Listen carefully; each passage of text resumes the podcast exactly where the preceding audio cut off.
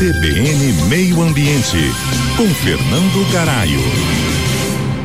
Sem sombra de dúvidas, Bonito é um dos principais destinos de ecoturismo do mundo e tem no Rio da Prata uma das suas principais atrações. São as águas translúcidas e cristalinas, na qual mergulham milhares de turistas todos os anos. Só que o Rio da Prata vem sofrendo ano a ano com o turvamento das suas águas e um dos possíveis culpados disso é a expansão agrícola da soja, que vem forte na região e também em todo o estado. E a soja tem uma importância econômica muito muito grande, pois o Brasil é o maior exportador de soja do mundo. Um estudo recente comparou a relação entre a mudança do uso do solo ao longo dos anos, neste caso a soja, com o turvamento das águas do Rio da Prata. O estudo foi feito por pesquisadores da Universidade Federal de Mato Grosso do Sul, pelo Instituto de Pesquisas Ecológicas, Brapa Pantanal e University College de Londres.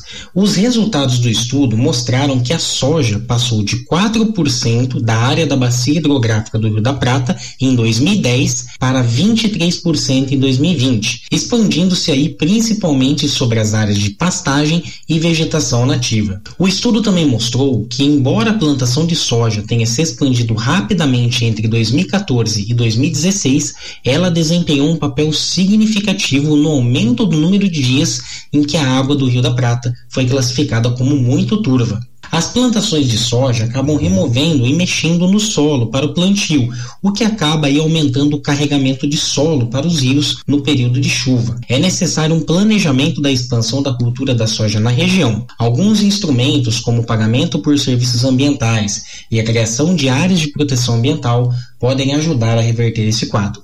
Aqui é Fernando Garaio para a coluna CBN Meio Ambiente. Até a próxima. CBN, CBN Campo Grande.